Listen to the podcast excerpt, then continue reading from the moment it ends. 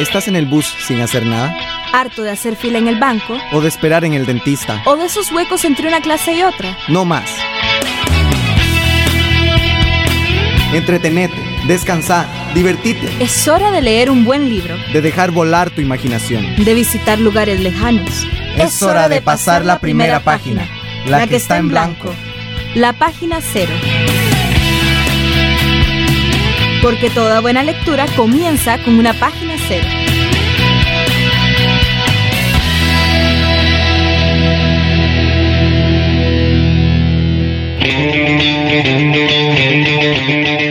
Hola, muy buenas, ¿cómo estás? Te habla Ángela Arias, quien te da la bienvenida a este primer programa de Página Cero. Si te estás preguntando, pues, ¿qué es Página Cero? Te voy a contar que Página Cero es una radio revista literaria que va a empezar a transmitirse aquí por Radio Farolito para demostrarte que leer es de verdad un placer, que leer es muy chiva, es muy tuanis, puedes divertirte bastante leyendo y que no tenés que estar pensando que, uy, qué pereza, tengo que leer por un examen. Entonces, este, esta radio revista es un espacio para que te cures de todos esos mitos que nos están poniendo a veces en el cole, de que tenemos que leer por un examen y que si no nos vamos a quedar. Y aquí vas a poder aprender y descubrir que leer es un verdadero placer. Entonces, bueno, pues para esto Página Cero se va a dividir en cuatro semanas eh, por mes, es un ciclo mensual. En la primera semana, empezando hoy, vas a encontrar un tema especial eh, a veces relacionado con alguna celebración en lo que es al mes o alguna duda que vos nos hagas llegar por medio de pg0.gmail.com. Entonces ese tema especial lo estaremos desarrollando en la primera semana. En la segunda semana te vas a encontrar con lo que se llama cosecha tica valga la redundancia, vas a encontrar literatura tica y vas a poder tener aquí un acercamiento a ella de manera que es muy chiva. Vas a descubrir que no solamente está Carmen Lira o Carlos Luis Fallas, que son excelentes escritores, sino que hay todavía otros escritores también muy muy buenos y los vas a conocer en Cosecha Tica. Esa es la segunda semana del mes. Y en la tercera semana del mes pues te vas a encontrar algo que te va a gustar mucho porque va a tratar sobre estos libros que fueron adaptados al cine o a la televisión. Y entonces te vas a encontrar como este, en esta pues unión entre lo que es la literatura y el cine que probablemente vos lo disfrutas bastante. Y ya en la cuarta semana vas a encontrar lo que es un cierre mensual, va a poder ser como algo como la semana especial o vamos a tener igual aquí muchísimos invitados, entonces si vos quieres seguir participando, si te interesa muchísimo esto, pues esa es la semana para vos. Entonces en realidad Página Cero viene como muy surtido bastante cargadito de carne y de contenido jugoso para vos y también tenés la oportunidad de compartir vos mismos tus opiniones, tus comentarios al respecto, entonces estate al tanto. Este es un día muy especial porque para empezar a abrir y a pisar bien fuerte con este tema, vamos a hablar hoy sobre esto, sobre leer por obligación versus leer por placer. Así que te vamos a estar acompañando aquí en Página Cero en el resto de las semanas. Por favor, quédate en sintonía para seguir disfrutando más del placer de leer.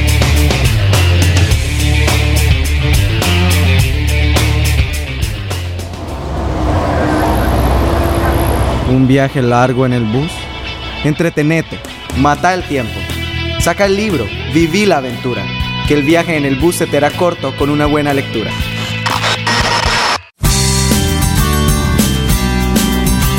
Bueno, entonces vamos a empezar este programa con lo que era el tema de leer por obligación versus leer por placer. Pues te voy a contar que para hacer este programa pues en realidad hice bastante investigación.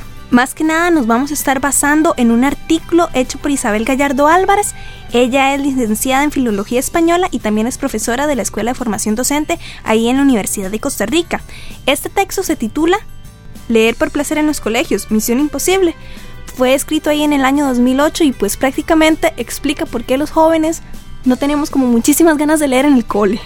Entonces, em, probablemente vos, si sos un muchacho de colegio o si acabas de pasar por esa etapa, o incluso si sos un poco mayor y te acordás todavía, voy a decirlo así, como de la tortura que significó para muchos de nosotros ponernos a leer para un examen, entonces tal vez te acordes de esas razones por las que vos pues no te gustaba mucho leer o tal vez porque no te gusta leer en este momento. Entonces ella dice que la primera razón es que en la mayoría de los hogares no hay hábito de lectura. Bueno, pues muy cierto. No sé si en tu casa, si cuando eras pequeñito tus papás te leían libros o te compraban libros, o si tenés hijos o si tenés hermanitos pequeños o primitos, si te pones a leer libros con ellos por las noches, algunos cuentos o algo así, pues evidentemente si no tenemos este amor por la lectura desde pequeñitos, entonces ya cuando seamos grandes ya también nos da mucha pereza, que eso también nos lleva a la razón número dos que ella señala. Ella dice que al menos las nuevas generaciones, pues, como dice el, viejo refrán, o sea, ni tan viejo, que los niños ahora están naciendo con una computadora debajo del brazo. Eso quiere decir que en realidad nosotros, los jóvenes, estamos muy acostumbrados a lo que son las nuevas tecnologías y la cultura audiovisual. Nosotros entendemos lenguajes diferentes a los que entienden nuestros papás, a los que entienden nuestros abuelos, inclusive gente todavía mucho más mayor.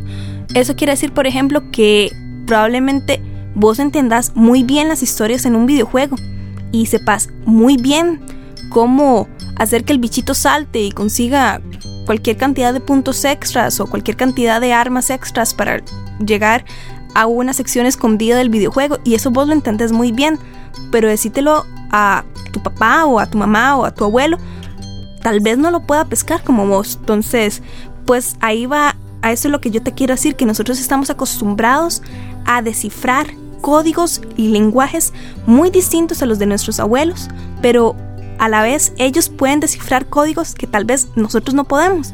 Uno de esos códigos es precisamente la lectura.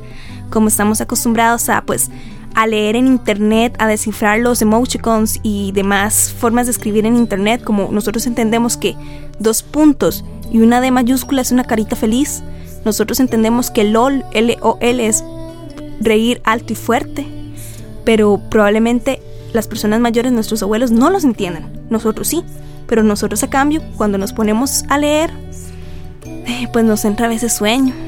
O no entendemos lo que estamos leyendo. En especial si se ponen en esas descripciones súper largas, ¿verdad? O sea, es un poco complicado. Entonces ahí yo me estaba acordando, por ejemplo, de algunos libros como La Vorágine, que a mí me tocó leerlo en el colegio, que a mí en realidad me costó mucho comprenderlo porque yo estaba acostumbrado a otros lenguajes y también estaba ahí con la presión del examen que es la razón número 3 que señala pues Isabel Gallardo Álvarez. Ella nos dice que la lectura obligatoria en el colegio pues se viene a convertir en un tedio, en una tortura prácticamente para nosotros los jóvenes y no podemos disfrutarla muy bien, que además nos están enseñando a leer en el colegio como que tenemos que hacer como un, una crítica literaria como si fuéramos filólogos ya graduados o que tenemos que aprender ciertos géneros y ciertos autores que sin lugar a dudas pues representan un, un punto muy fuerte en lo que es en la historia de la literatura y también en la historia del país o de Centroamérica o del mundo en general. Pero ¿nos interesa a nosotros leer este tipo de lecturas? Probablemente no. Ahí es donde entonces tenemos que estar pensando, bueno, no solamente nosotros los jóvenes, sino también, por ejemplo, los profesores, también el sistema educativo, que tenemos que estar buscando nuevas formas de llegar a esta literatura, pero poder disfrutarla. Por ejemplo, pensar cómo la vorágine podemos llegar a aplicarla a nuestra vida diaria o cómo podemos relacionarla con algo que a nosotros nos llame la atención. Bueno, a mí me tocó leer Marianela en el colegio y pues fue algo muy extraño pasar de, de sexo a séptimo grado, leer algo muy muy fuerte, un poco más complicado de leer, pero no había ese acercamiento que a mí me dijera, esto te puede interesar, Ángela. Entonces, precisamente eso es lo que nos hace falta ahora. Esas son como una de las razones por las cuales nosotros decimos, no nos gusta leer. Pero bueno, más adelante yo te voy a dar ahí como algunos tips como para que disfrutemos lo que es la lectura. Pero primero tenemos que hacernos una pregunta. Si hemos leído, ¿qué es lo que más nos ha gustado y por qué? Qué son esas lecturas que a nosotros nos han llamado la atención, que en este momento las recordamos con muchísimo cariño. Esa es como una de las primeras preguntas que tenemos que hacernos y a ver si la relacionamos con las lecturas que nos pusieron en el colegio o en la escuela. Yo ahorita me acuerdo, digamos, por ejemplo, de Cocorí, que ese me tocó leerlo en la escuela. Fue un libro muy lindo. No sé si ustedes lo recordarán con cariño, ojalá que sí. Era muy, muy, muy enternecedor. Eh, ver las aventuras de este negrito tan simpático, del mono tití, también de la tortuga fue pues una de las experiencias más bonitas de la escuela y yo me acuerdo que mis compañeros también disfrutaron muchísimo ese libro, pero ya cuando llegamos al colegio y pónganles a leer La Vorágine o Mamita Yunai, a mí, por ejemplo, particularmente me costó un poco, pues es un poco complicado llegar a querer este tipo de literatura cuando te ponen un examen y prácticamente te están diciendo, si no sabes qué color de la camisa llevaba Don Quijote cuando asaltó tal lugar, no o sea, por supuesto que eh, bajo esa presión uno no puede disfrutar lo que es la lectura. Entonces vamos a ver si recordás este pedacito de un texto que probablemente tal vez sí, disfrutaste mucho y le tenés mucho cariño, pero en este momento no te acordás. Y como no te acordás de ese cariño, entonces decís, no me gusta leer, pero a ver si te acordás. Dice así. Si alguien ama una flor de la que solo existe un ejemplar en millones y millones de estrellas, basta que las mire para ser dichoso. Puedes ir satisfecho, mi flor está allí, en alguna parte, pero si el cordero se la come, para él es como si de pronto todas las estrellas se apagaran, y esto no es importante. Ok, ¿sabes de quién es este trocito este texto? ¿Lo sabes? Tal vez vos sí lo sabes, tal vez el compañero que está a tu lado no, tal vez tu mamá, si está escuchando el programa, tampoco lo sabe. Entonces, vamos a ver si con el siguiente trozo del texto que vamos a ir a escuchar, tal vez si te lo pegas. Y dice así: Si tú me domesticas, mi vida estará llena de sol. Conoceré el rumor de unos pasos diferentes a todos los demás. Los otros pasos me hacen esconder bajo la tierra. Los tuyos me llamarán fuera de la madriguera como una música. Los campos de trigo no me recuerdan nada y eso me pone triste. Pero tú tienes los cabellos dorados y será algo maravilloso cuando me domestiques. El trigo, que es dorado también, será un recuerdo de ti y amaré el ruido del viento en el trigo. Bueno, no sé si eso se acordarán. Este es un personaje que a muchos les pareció muy tierno ese es un personaje llamado el zorro del principito, cuando le está hablando al principito que por favor lo domestique. Es un personaje que al menos yo recuerdo con mucho cariño. Cuando me volví a leer El Principito, casi se me salen las lágrimas al recordar mi infancia leyendo ese libro. Igual para un examen, pero era diferente, no sabía que me iban a hacer examen. Fue escrito por Antoine de Saint-Exupéry y ahorita vamos a seguir a hacer un pequeño paréntesis para aprender de este autor francés y ya ahorita regresamos aquí con unos cuantos consejos, con unos cuantos tips para que empecemos a leer por placer y no por obligación. Porque todas estas letras vienen de alguna parte y de una mente. Conoce de dónde, conoce de quién. Paréntesis. En el paréntesis de hoy, Antoine de Saint-Exupéry. Antoine de Saint-Exupéry fue un escritor y aviador francés Nació el 29 de junio de 1900 en Lyon, al sur de Francia. Era el tercero de cinco hijos de una familia noble, pues su padre era un vizconde. Cuando Antoine tenía cuatro años, su padre falleció. Por esta razón, él y su familia se trasladaron a Le Mans, a vivir en el castillo de su tía. A pesar de esto, Antoine disfrutó de una infancia feliz, en la que cultivó una fuerte relación con su madre. La verdadera pasión de este escritor era la aviación, la cual se convirtió en la inspiración de todas sus novelas. A los 12 años recibió el bautismo del aire y desde entonces persiguió su sueño. En 1921 empezó su preparación como piloto, pues en ese año cumplió con el servicio militar. Luego llegó 1926, año ganador para Antoine. En ese año cumplió su sueño y trabajó como piloto comercial para Aeropostale y además, ese mismo año, se convirtió en escritor. En 1926 publicó El Aviador, en la revista francesa Le Navire d'Argent. A partir de entonces, la experiencia que gana como piloto se ve reflejada en sus novelas.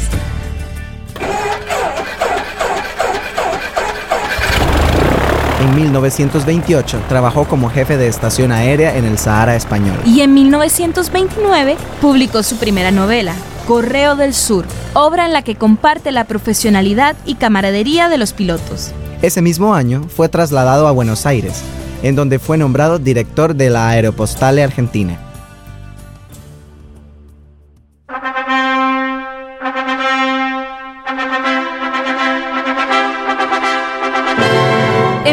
1931, Antoine se casó con la escritora y artista salvadoreña Consuelo Carrillo. Y ese mismo año publicó otra novela. Con Vuelo Nocturno, Antoine consiguió un enorme éxito comercial y crítico, y además ganó el premio Fémina.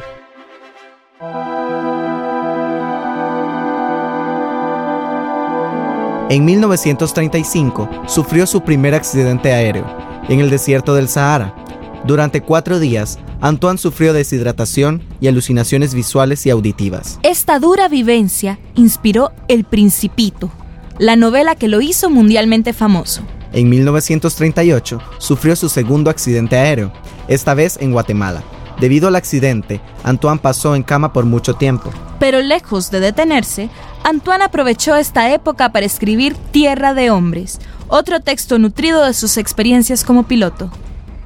Tierra de Hombres recibió el Gran Premio de la Academia Francesa y el National Book Award estadounidense. Pero a Antoine todavía le quedaban muchas aventuras por vivir, tanto como aviador como escritor. Durante la Segunda Guerra Mundial participó en muchas misiones aéreas peligrosas. Y tras la derrota de Francia, se marchó a Nueva York para contar sus experiencias con la novela Piloto de Guerra. En 1943 publicó dos novelas más. La primera se llama Carta de un rehén. Y la segunda es El Principito, esa novela que enamora tanto a chicos como a grandes. Una novela leída y reconocida mundialmente. Pero en 1944, las aventuras de Antoine llegan a su fin.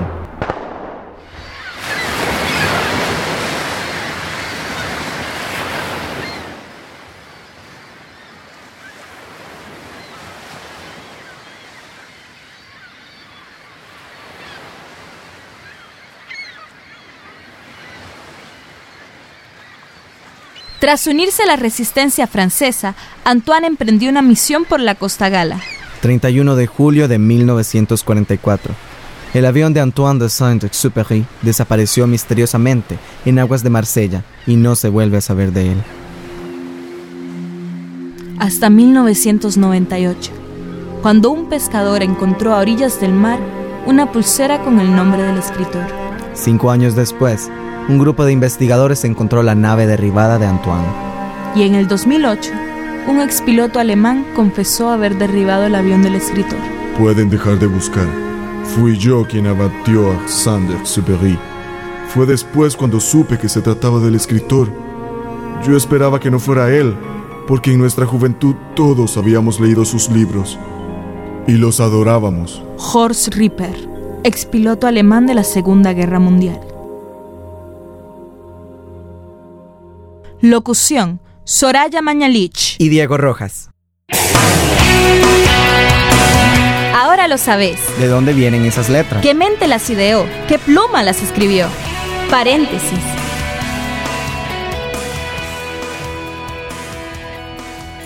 Bueno, pues ese era Antoine de Saint-Exupéry. Espero haber pronunciado correctamente el nombre de ese escritor francés que nos trajo El Principito. Una lectura que si bien no nos tocó o no nos toca leerlo en el cole, nos tocó leerlo en la escuela y probablemente es una lectura que recordás con mucho cariño. A toda la gente que yo le pregunto, ¿se acuerdan del Principito? Es como, ah, el Principito. Sí, es una lectura que como te digo genera muchísimo cariño, se disfrutó bastante en la infancia y probablemente cuando lo estabas leyendo no estabas pensando en el examen que tenías que ir a hacer acerca de esta pues de esta linda novela que era muy corta, que era precisamente para niños y que probablemente también por eso te llegó al corazón. Em, pero a pesar de que es una novela que uno recuerda con mucho cariño, aún así hay gente que dice que no le gusta leer. Probablemente vos decís, a mí no me gusta leer, pero te acordás de ese con cariño. Entonces aquí es donde llegamos a la parte en, lo que, en la que te vamos a dar como unos pequeños consejos o tips, para decirlo más amigablemente, sobre cómo puedes empezar a leer y disfrutar leyendo. Entonces, el primer consejo. ¿Vos te acordás de algún otro libro que te marcó en la infancia? Intentar recordarlo. Debe ser por una razón que te gustó mucho. No sé, tal vez lo, lo estás refiriendo con algún momento muy importante de tu vida, o te lo leyó tu mamá, o lo compartiste con un amigo muy querido. ¿Por qué es que te gusta? ¿Qué fue lo que te conmovió? ¿Qué es lo que te pareció tan chiva de ese libro? Que aún incluso lo, lo estás recordando con muchísimo cariño. Pues recordá esa sensación que sentiste al leer ese primer libro o ese segundo libro que te fascinó e intenta buscar libros similares que te generen también esa sensación, porque leer es eso, es buscar que te genere alguna emoción muy fuerte dentro de tu ser, que es por eso que a vos te gusta leer, pero vos ahorita tal vez no, no lo sabes, porque la sensación que has estado sintiendo es la presión del examen. Entonces ese es el primer consejo, intentar recordar esos libros que te fascinaron en la infancia y por qué te gustaron. O tal vez en la infancia, tal vez en el cole, o tal vez unos años después de que saliste del cole, que te encontraste algo que te gustó mucho. ¿Por qué fue? Intentar recordarlo y ese es el primer consejo. El segundo consejo. Bueno, hay mucha gente que dice que no me gusta leer, pero que en realidad no lee y es que no sabe qué es lo que podría llegar a gustarle leer. Ese es el segundo consejo para esas personas, que es así. Busquen libros que tengan mucho que ver con, con sus personalidades o con cosas que les gusten. Entonces, por ejemplo, si a vos te gusta hacer deportes, si a vos te gusta jugar fútbol o jugar tenis o esquiar o patinar o lo que sea, bueno, por dicha, hay libros cuya trama principal gira en torno a alguno de estos deportes o cuyo protagonista eh, practica uno de estos deportes y eso sabes qué es lo que te va a generar. Te va a identificar al 100% con ese personaje o con esa historia. Y eso es precisamente lo que hay que empezar a buscar. Que si te gusta la cocina, encontrate un libro eh, cuya historia pues gira en torno a la cocina. O búsquete también libros de cocina. Todo es válido.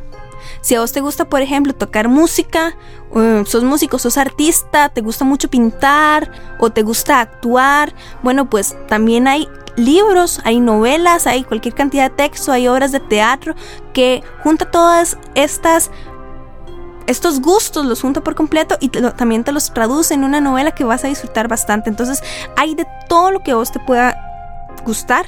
Hay novelas románticas para quienes gustan de las novelas románticas, hay novelas eróticas, hay novela negra, hay novela de terror, hay novela de fantasía, de realismo mágico, hay novelas paranormales, hay novelas homoeróticas, hay novelas de todo lo que ustedes puedan pensar. Entonces, nada más tenés que ir a buscar ese tema.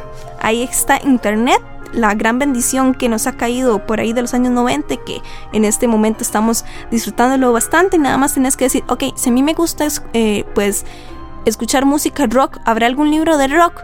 O sí que lo hay, nada más tenemos que ir a, a Google. Entonces, en realidad hay temas por y para todos. Hay formas de escribir que pueden ir desde lo muy sencillito hasta lo más complicado todo lo que a vos se te ocurra, pues ahí está, nada más es cuestión de que lo busques y te puedo asegurar vas a encontrar algo que te va a gustar. Ahora, para formar este hábito de, lectura, dos cosas. ¿Dónde puedes leer? Hay algunos que dicen, es que para tener hábito de lectura se ocupa sacar como dos horas al día. Bueno, yo te voy a decir algo. Si puedes sacar dos horas al día para leer, qué dichoso si puedes hacer eso. Yo no lo puedo hacer. Entonces, mi hábito de lectura consiste en cuando estoy en el bus y hay mucha gente o está durando muchísimo el viaje, pues yo saco el librito. No tiene que ser un libro muy grueso, puede ser un libro de 100 páginas y ahí me pongo a leer. Se me va rapidísimo. El viaje en el bus es un buen lugar para ponerse a leer. Si, por ejemplo, tengo que estar haciendo fila en el banco, yo me aburro mucho en las filas del banco, me aburro mucho cuando estoy en el dentista esperando que terminen de torturar a un paciente. Entonces yo lo que hago es sacar un libro y me distraigo bastante y más bien a mí me da lástima cuando se me acaba el libro y no se me ha acabado el viaje en el bus o la espera en el banco o, o la espera en el dentista. Entonces esa es una de las formas en las que vos puedes sacar tiempitos para leer. También puedes leer no solamente de un libro, porque por dicha también tenemos nuevas formas de leer. Puedes leer en la computadora. Hay sitios web en los que puedes encontrar historias eh, creadas por usuarios comunes y corrientes como vos, como yo, como cualquier persona que está caminando en este momento en la calle, personas que nada más les gusta pues escribir de vez en cuando algo, no lo hacen de manera profesional, lo hacen por gusto, por placer y te puedes leer perfectamente sus historias en algunos sitios web. De hecho, vamos a tener un programa especial sobre estos sitios para que también te los estés apuntando. Eh, también puedes encontrar, por ejemplo, blogs de, lectura, blogs de literatura. Hay muchísimas formas. Está también el iPad, que tal vez eso no lo conocen todavía muy bien en Costa Rica, todavía no lo conocemos muy bien, pero también es una nueva forma de leer. Puedes ir a la biblioteca, no tenías por qué comprarte un libro que podría andar entre los 20 mil colones, que genial, seguramente ha de ser genial el, libro, pero no tenés por qué comprártelo eh, si puedes ir a la biblioteca o ese lugar que en estos momentos se menosprecia bastante, pero en la biblioteca puedes encontrar prácticamente cualquier libro y te lo puedes llevar gratuitamente a tu casa. Entonces, en realidad hay muchísimas maneras de leer, hay, por dicha, muchas formas de acceder a la lectura y nada más es cuestión de buscar, como te digo, buscar esos temas que te gustan y buscar esas maneras accesibles a tu tiempo, a tu bolsillo, para poder llegar a leer y crear ese hábito de lectura. Entonces, ahorita vamos a irnos a una reseña, una recomendación, una pequeña tarea, pero quitarle lo de la obligación, sino por la, el placer. Te voy a poner una pequeña pues tarea una pequeña recomendación de lectura para que empieces a disfrutar de verdad de, de lo dichoso que uno se puede llegar a sentir cuando está leyendo. Entonces, seguí en sintonía aquí en página cero.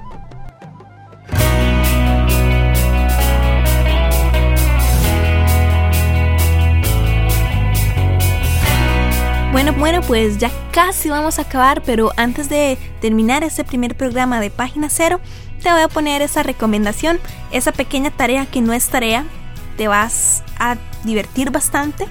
Es una recomendación de una lectura de origen costarricense. Se llama La saga de los Bribris, Los umbrales eternos. ¿No te suena?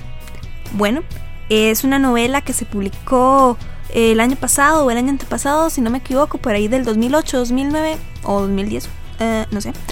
Pero la cosa es que la vas a disfrutar bastante. Ahorita va a salir una segunda edición, entonces para que te estés atento. Se llama, otra vez te repito, La saga de los Brívides, Los umbrales eternos, del escritor costarricense William Flores. Bueno, pues ¿qué te vas a encontrar acá? Eh, como puedes adivinar por el nombre, pues trata un poco de los pueblos indígenas de Costa Rica, pero este es el plus, mete en realidad una historia de fantasía con elementos que son propios de la tradición y de la cultura costarricense, principalmente de los pueblos indígenas, de los bribris. Entonces, ¿de qué trata este libro? Pues es como el enfrentamiento entre el bien y el mal, salvo que aquí tenemos una cosa, que el villano no quiere que su destino de villano, que es ser derrotado, pues siga su curso así que se revela contra el escritor de su historia.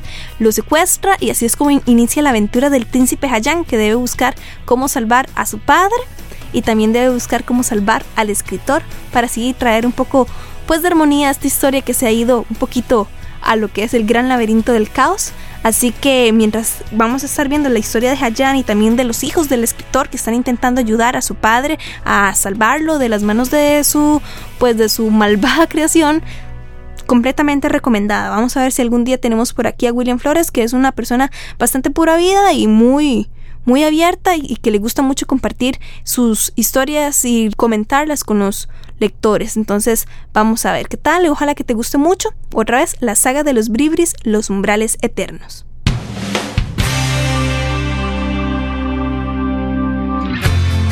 Bueno, pues entonces ya viene siendo hora de despedirnos, así que espero que hayas disfrutado bastante de este programa, este primer programa de Página Cero. Em, el tema de hoy era leer por obligación versus leer por placer. De verdad espero que de ahora en adelante, bueno, pues te tomes en serio algunos de estos consejitos para que empieces a formar este hábito de lectura. No tiene por qué ser una cosa de obligación, eh, puede ser de verdad algo que te genere muchísimo placer, algo que te va a hacer muy muy feliz. Ese es el objetivo del programa, que te sientas muy muy cómodo leyendo y que más bien no te puedas imaginar sin leer. Entonces, para el próximo programa vamos a tener lo que es un espacio de literatura costarricense, de esos libros que tuvimos que leer en el cole y que por tanto a veces nosotros decimos literatura costarricense es aburrida. No, en el próximo programa vas a ver que la literatura costarricense no es aburrida y que te vas a poder acercar a este tipo de literatura con muchísimas ganas y lo vas a poder disfrutar de verdad. Eh, bueno, pues ya para ir cerrando, nada más te quiero pues remitir así como algunos espacios de contacto y de más información para el programa. Si tenés alguna duda eh, o algún comentario que quieras expresar, o alguna sugerencia sobre temas que podemos tratar en próximos programas y querés también vos participar en estos programas, pues entonces nada más tenés que escribir un correo a pg0.gmail.com. Te lo voy a repetir, pg0.gmail.com. Ahí cualquier cosa, de verdad, escribí lo que vos querás, cualquier duda, cualquier sugerencia, cualquier comentario y te vamos a estar respondiendo lo más pronto posible. Y también, bueno, pues si estás interesado en próximas recomendaciones de lectura, también tenemos un blog, se llama pg0.blogspot.com. Ahí vas a encontrar eh, reseñas de otros, de otros libros que, bueno, pues no nos da tiempo de reseñar en este programa, otras recomendaciones para que vos puedas encontrar así esos libros que de verdad te van a llegar, porque es de lo que te gusta. Eh, igualmente, si querés poner ahí como alguna sugerencia sobre qué podríamos reseñar en el blog, igual puedes eh, comunicarte pg0.blogspot.com. Ahí también vas a encontrar artículos. Y si todo sale bien, también vamos a encontrar futuras entrevistas en ese blog. También tenemos un Twitter y también tenemos un Facebook. Nada más tenés que buscar PG0 y ahí vamos a estar. Entonces dale a seguir a las redes sociales y a todo lo demás porque vamos a seguir en contacto y vamos a seguir transmitiendo estos podcasts tanto por Radio Farolito como por el blog. Entonces yo soy Ángela Arias y espero que hayas disfrutado bastante de este programa y nos vemos la próxima semana con un poco de literatura costarricense. El programa ya se acabó, pero la aventura apenas comienza. ¿Estás en el bus? Pues saca un libro. Haciendo fila, saca un libro. Anda, hacelo. Vos sabés qué querés porque ya pasaste la primera página, la que estaba en blanco. La, página cero. Sintoniza Página Cero por Radio Farolito. Y no te olvides de visitar el blog pg0.blogspot.com para más información. También puedes comunicar tus dudas y sugerencias a pg0.gmail.com. Y recordá, toda buena lectura comienza con una página cero. Producción Ángela Arias Molina. Grabación y edición Luis Paulino Salas. Radio Farolito, Centro Cultural de España, San José, Costa Rica 2011.